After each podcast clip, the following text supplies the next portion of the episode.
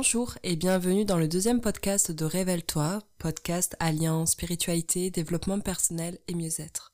Aujourd'hui, je vais vous parler d'un conte bouddhiste qui m'a profondément touché de par sa merveilleuse morale et j'ai souhaité vous le communiquer.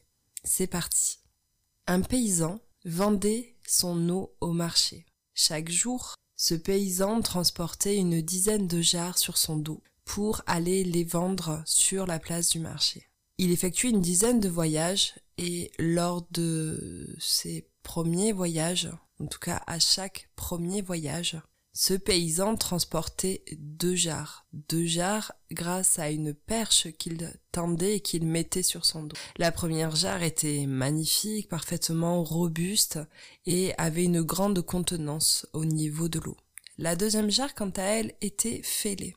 Néanmoins, le paysan avait à cœur de porter cette deuxième jarre pour tous ses premiers voyages quotidiens. Il alla au puits, remplit avec beaucoup d'amour ses deux jarres et continua son chemin jusqu'à la place du village. Arrivé à la place du village, sans surprise, la première jarre qui n'était pas fêlée avait gardé toute la capacité de son eau et donc le paysan a pu vendre son eau dans son intégralité et ainsi percevoir une belle somme d'argent. À l'inverse, le pot fêlé avait perdu une, quantité non négligeable d'eau durant le trajet. Et en réalité, lorsqu'il arriva sur la plage du village, l'eau euh, avait disparu de moitié. L'homme avait donc une perte d'argent à hauteur de la moitié. Néanmoins, c'était son petit rituel tous les matins. Il prenait le pot de terre fêlé pour faire son premier voyage. Au fur et à mesure que le temps passe, les autres jarres se mirent à parler entre elles et euh, commencèrent à se moquer de ce pot de terre fêlé, de ce pot de terre fêlé qui au final était une perte de temps, était une perte d'argent pour ce paysan, et elles ne comprenaient pas pourquoi le paysan s'accrochait si fort à ce pot de terre fêlé le pot de terre fêlé au fur et à mesure que le temps passa et que les réflexions de ses camarades lui euh, revenaient à l'oreille, il commença à éprouver de la honte, de la honte de ne plus être cette merveilleuse jarre qu'elle était auparavant. En effet, avant, il était un pot robuste et euh, de tous, de toutes ces jarres, il était le pot qui avait la meilleure consistance. Mais un jour, le paysan trébucha et lorsqu'il tomba, cette merveilleuse jarre se brisa, se brisa en partie. Le paysan n'a pas souhaité la jeter, et cette petite jarre continua son travail non sans mal avec ses fêlures. Tous les matins, le paysan refaisait le même trajet, refaisait le même circuit avec cette petite jarre et tous les matins, il était le premier pot à partir en voyage. Le, les jarres se sont rendus compte que lors de ces voyages, le paysan jetait tout au bord du chemin des choses à terre qu'il sortait de ses poches. Ils n'arrivaient pas réellement à voir ce que c'était, cela les intriguait beaucoup, mais pour autant, ils ne se posèrent pas plus de questions que cela, car euh, une fois il est jeté à gauche, une fois il est jeté à droite. Le temps passa et le petit manège s'étant installé, cela devint une habitude pour ces jarres. Et donc le sujet de conversation retourna à nouveau sur ce pot de terre fêlé. Ce pot de terre fêlé qui clairement était une était un vilain petit canard, si je puis dire, au sein de toutes ces merveilleuses jarres qui avaient une immense contenance et pour laquelle ben, le, le paysan avait une certaine forme d'abondance, car grâce à ces jarres, il pouvait vendre l'intégralité de son eau. Ne tenant plus le pot de terre fêlé, ne tenant plus de tous ces, de toutes ces, moqueries, de toutes ces agressions de la part des autres jarres, alla voir le paysan pour lui demander à ce qu'il soit jeté. Car, à l'heure d'aujourd'hui, dans la condition dans laquelle il était, il n'était plus en capacité de réaliser sa mission. Il avait honte de ce qu'il était devenu et il avait honte de ses faits. Le paysan refusa. Lorsque le pot de terre lui demanda pourquoi, il lui a dit Écoute, viens avec moi, je vais te montrer quelque chose.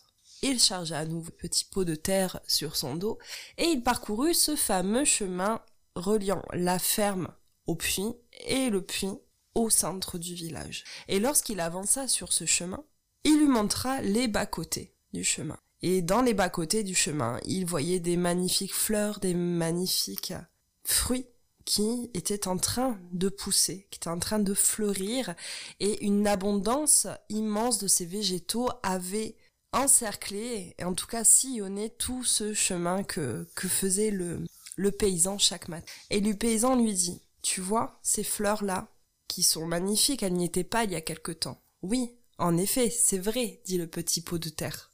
Ben tu vois, ces fleurs, elles sont là grâce à toi. Parce que j'ai me suis rendu compte rapidement que tu étais fêlé, que tu perdais de ton eau. Et plutôt que de te rabrouer par rapport à cette faiblesse que tu considérais comme une faiblesse, j'en ai ressorti une force. Grâce à toi, grâce à cette eau que tu semais, tout au long du chemin, j'ai planté des graines chaque jour, une fois à gauche, une fois à droite, de sorte à ce que ces graines puissent pousser et être véritablement en expansion tout au long de ce chemin. Ces petites graines, je les vends cinq fois plus cher que l'eau. Donc, grâce à toi, mon abondance est décuplée. Je ne te jetterai jamais, car de ta difficulté, de ta faiblesse que tu as considérée comme une faiblesse, tu en as ressorti la plus belle des forces. Ce conte philosophique me parle énormément. Pourquoi? Car très souvent, et surtout dans notre société contemporaine, les différences, les traits de personnalité qui peuvent parfois surprendre, ou du moins qui peuvent venir éveiller un petit peu nos, notre, pas notre curiosité, mais plutôt notre, ces différences qui peuvent être mal jugées et mal perçues sont en réalité des immenses forces. Il n'y a pas d'échec à proprement parler, il y a que des apprentissages. Soit on réussit, soit on apprend. Et c'est lors des épreuves de la vie que l'on montre véritablement son plein potentiel. De nombreux, euh, de nombreuses personnalités hors du commun ont été jugées, jugées très virulemment par euh, leur père. Je peux vous en donner un exemple, un tas d'exemples. Nous avons le cas euh, d'Einstein qui était considéré comme un cancre à l'école. Il, il avait tout simplement une intelligence hors norme par rapport au cadre sociétal que qu'imposait l'école, mais aussi un nombre incalculable d'artistes, que ce soit des musiciens, que ce soit des, écrivains, des, peintres, qui, euh, à leur manière, développaient une sensibilité, une, faculté que d'autres personnes ne pouvaient pas comprendre et qui pour elles étaient euh, véritablement des, faiblesses.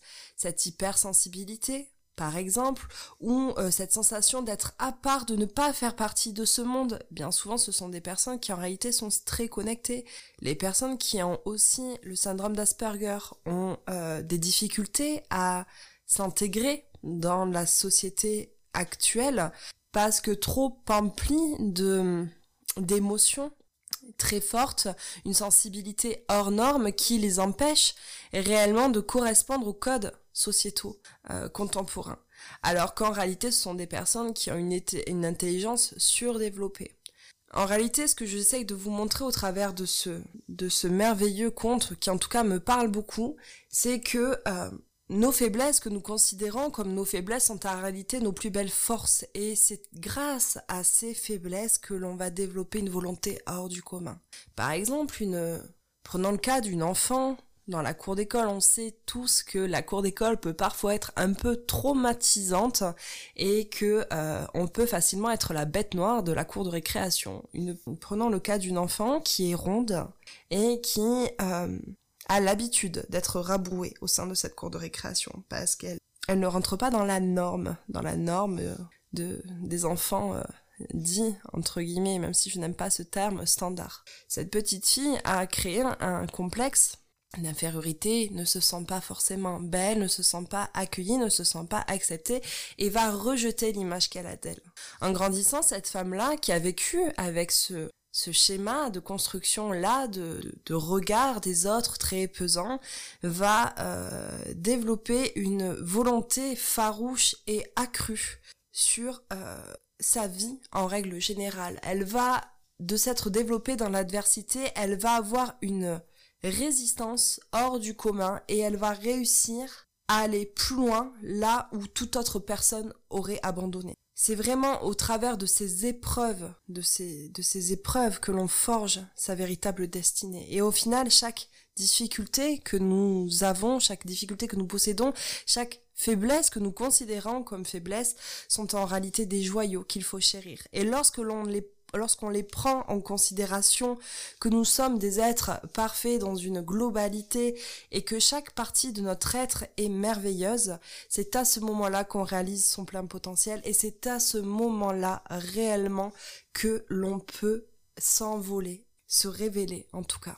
J'ai voulu vous partager ce conte car, euh, comme vous l'avez compris, je pense que c'est un un précepte de vie que l'on peut appliquer au quotidien prendre en exemple ce petit pot de terre fêlé qui, euh, malgré les critiques, malgré les colibés de tous ces, de, tous ces pères, euh, qui du coup ont véritablement entaché sa confiance en lui, a euh, quelque part, à sa façon, développé une abondance bien plus importante que l'abondance de l'eau. Et nous avons nous cette, cette expansion de l'abondance. Si l'on considère que toutes nos épreuves, que tous nos, nos traumatismes, que tous nos blocages sont en réalité nos plus belles forces et que c'est grâce à ça que l'on va viser plus loin, que l'on va viser plus, plus haut et surtout que l'on va atteindre ce plus haut, c'est à ce moment-là réellement que l'on rentre en vibration avec son âme. Voilà, j'espère que ce podcast vous aura plu. Je vous souhaite à tous une très merveilleuse journée ou soirée, tout dépend de l'heure à laquelle vous m'écouterez et je vous dis à très vite pour un nouveau podcast. À très bientôt.